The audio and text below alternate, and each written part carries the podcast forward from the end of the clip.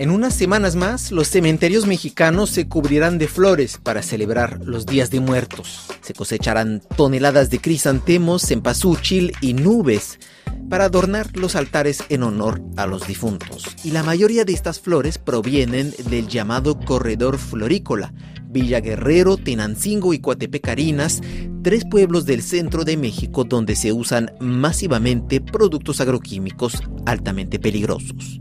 Hermoso Veneno. Así se titula la serie de fotografías de Christopher Rogel Blanquet. El fotoperiodista mexicano documentó los problemas de salud de los trabajadores agrícolas de la industria de la flor expuestos a los plaguicidas y herbicidas.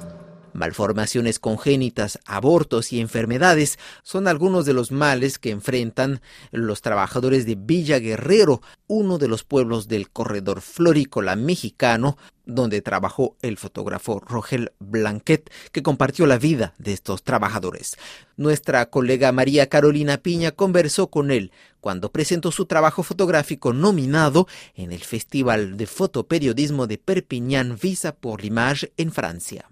Yo llevo tres años documentando a varias familias que se dedican a cultivar la flor y bueno, presentan un abanico importante de enfermedades como infertilidad, encefalomalacia, hidrocefalia, tumores, espina bífida, eh, la enfermedad púrpura que es eh, a consecuencia de la larga exposición durante décadas a estos aerosoles. Y en tu serie hay personas ah, mayores, adultos, pero sobre todo chicos jóvenes. Tu serie comienza con un chico que se llama Sebastián, que está completamente inmovilizado. Cuéntanos, háblanos de cómo llegaste a él, a esa familia. Bueno, Sebastián es como el protagonista, si bien es cierto, tengo a varias familias, Sebastián es como este ícono de, del trabajo porque efectivamente es la primera familia con la que llegué. Su mamá, doña Petra, fue muy generosa conmigo al abrirme las puertas de su casa. Yo desde un principio le, le di mis intenciones claras y ella prácticamente confió a ojos cerrados, ¿no? Eh, Lamentablemente ella murió durante la pandemia, eh, pero me dejó este, este legado de, de, poder documentar a su familia y eso se permeó a otras familias. Ahora, hablando de Sebastián, él ahorita tiene, va a cumplir 21 años en noviembre. Él nació con hidrocefalia, le dieron una esperanza de vida de cuatro años. Pero bueno, eh, ahí está. El problema es que sí depende enteramente de un adulto, en este caso Don Tino, que es su padre. Y eh, ahí podemos ver un poco de esta simbiosis que yo detecto que, que, ocurre a partir de esta cotidianidad en las familias, porque Sebastián depende enteramente de Don Tino, pero Don Tino es una persona de la tercera edad, que si bien es cierto es muy fuerte porque es una persona de campo, en algún momento él ya no va a poder ni siquiera consigo mismo y entonces ahí se va, se va a romper esto de que Don Tino se aferra moralmente de Sebastián para continuar con su vida y Sebastián se aferra físicamente a Don Tino. Entonces, cuando Don Tino ya no pueda continuar con esta, con esta actividad, a mí me preocupa qué va a pasar con Sebastián y qué va a pasar con Don Tino, porque ya no va a haber quien los cuide mutuamente. Y quería preguntarte si está demostrado, pareciera que sí, que es, esa, ese abanico de enfermedades que tú pudiste ver están directamente ligadas a la utilización de estos productos. Ok, e, esa pregunta es, es, buena y primero que nada me gustaría decirte, yo soy periodista, soy fotógrafo y me baso en la observación, yo no soy científico, sin embargo, mi trabajo sí está basado en estudios académicos publicados por la Universidad Autónoma del Estado de México principalmente del investigador Freddy Torres Oregón. Para darte eh, un, ejemplo, o sea, en la familia de Carmelita, que es la chica que se le ven los ojitos, ella nació con encefalomalacia. Eh, se le murió un hermano eh, siendo bebé, o sea, que no, no, no, no pudo sobrevivir, y su tía lleva tres abortos, ¿no? Eso es en una familia. En la familia de don José, que es el señor que no tiene una pierna, su hijo le dio la enfermedad púrpura. Ahora, me gustaría ser muy enfático en algo, y esto lo digo en todas las entrevistas, yo no estoy en contra de la industria de la flor. Eh, porque la gente que trabaja es gente de campo honesta, que todos los días se levanta muy temprano para sacar la comida y que al final de eso vive, ¿no? Es una industria que le da de comer a miles de personas y yo no estoy en contra de la industria.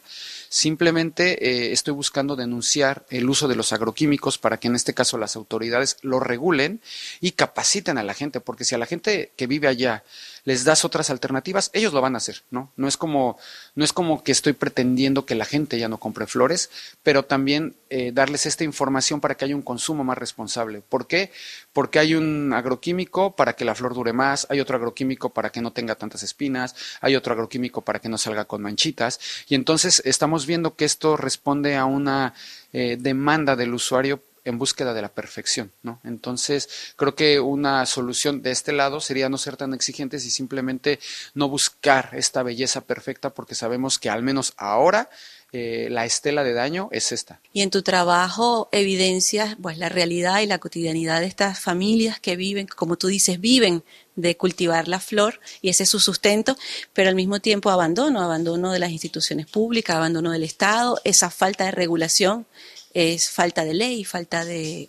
Es interesante porque, bueno, si bien es cierto, hay una, hay una clínica eh, en el DIF que atiende a los niños que ya tienen problemas principalmente motrices como síndrome de Down y alguna parálisis, es insuficiente, ¿no? Esa, esa clínica existe y me parece pertinente decir que está muy bien equipada y el personal médico eh, trabaja con mucho amor pero para darle atención a toda la población en realidad es, una, es un apoyo minúsculo.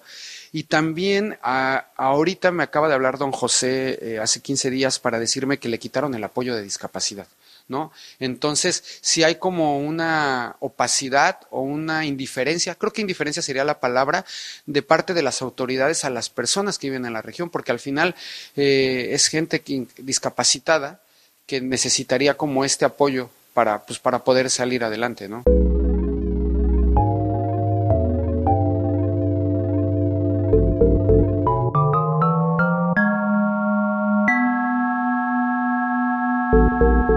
Varios estudios han señalado y alertado sobre los peligros de los usos masivos de estos herbicidas y plaguicidas en el corredor florícola mexicano.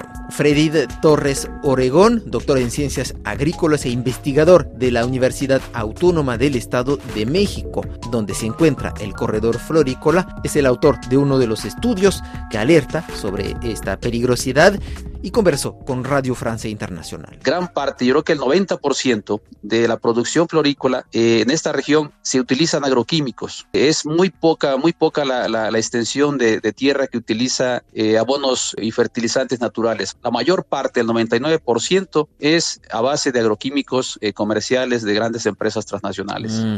Hablamos de pesticidas, plaguicidas. Exactamente, plaguicidas, pesticidas, herbicidas, sí, de los más, de los más eh, importantes, algunos inclusive que están prohibidos ya por la legislación internacional, nacional, pero en México hay cosas que la ley es muy laxa, no, no hay la supervisión y entonces se siguen aplicando eh, algunos herbicidas, plaguicidas que inclusive están prohibidos. Freddy de Torres, hay estudios científicos que alertan sobre la alta tasa de malformaciones congénitas que presentan los recién nacidos en esta región.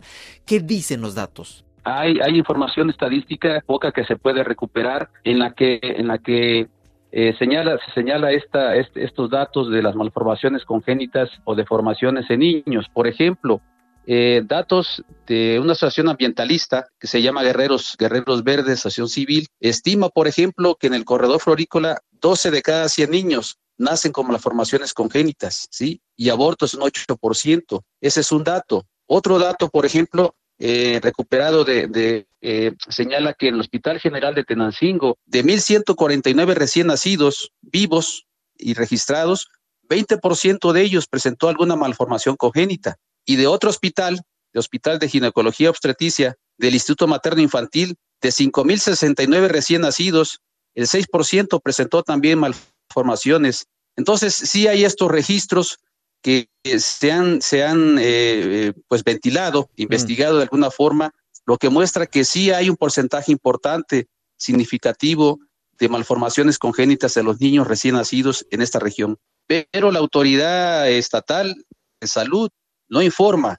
¿Habría alternativas o soluciones eh, para, no sé, evitar el uso de estos eh, agroquímicos o, mm, prohibirlos o aplicar la prohibición? ¿Qué es lo que, mm, cómo se podría avanzar? Eh, sí hay, sí hay soluciones. Eh, el problema es que hay una, hay un fuerte arraigo en la cultura de la población a, seguir aplicando los agroquímicos porque tienen una característica que es que las flores se producen en, en, poco tiempo, es decir, la aplicación de agroquímicos, herbicidas, fungicidas, aceleran la producción de la flor. En cambio, la aplicación de abonos orgánicos es, es mucho más lento, es más retardado. Entonces, la dinámica, la propia dinámica económica de la, de la zona no les permite mirar hacia otras formas más, más eh, eh, sustentables de producción de flor, porque esto tiene, tiene procesos más lentos. Es una actividad cíclica. Cada eh, ciertos días festivos es cuando se, se vende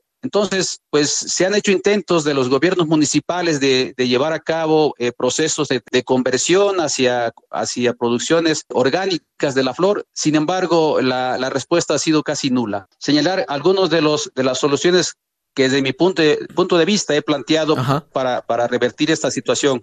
Diversificar las actividades productivas, es decir, que el gobierno eh, a través de incentivos fiscales ayude a la población a diversificar su actividad productiva y no solamente sea en la flor. Segundo, eh, introducir sistemas tecnológicos modernos. Tercero, establecer coordinaciones entre el gobierno municipal y las unidades productivas para instalar sistemas de captación de agua de lluvia para la actividad florícola, porque es una actividad muy demandante de agua. ¿sí? Además, gran parte ya de, las aguas superficiales de esta región están contaminadas por los envases vacíos de los químicos que se arrojan a las barrancas, a los, a los eh, eh, orillas de camino, a, lechos, lechos acuíferos, etcétera.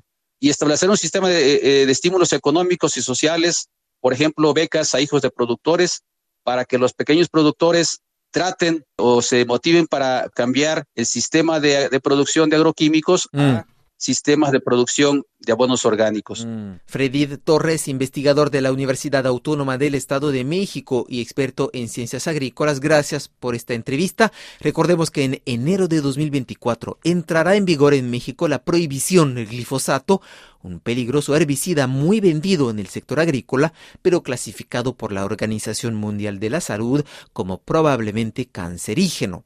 El uso masivo de herbicidas, fungicidas y plaguicidas es uno de los retos medioambientales y de salud pública que enfrenta México, al igual que varios países latinoamericanos.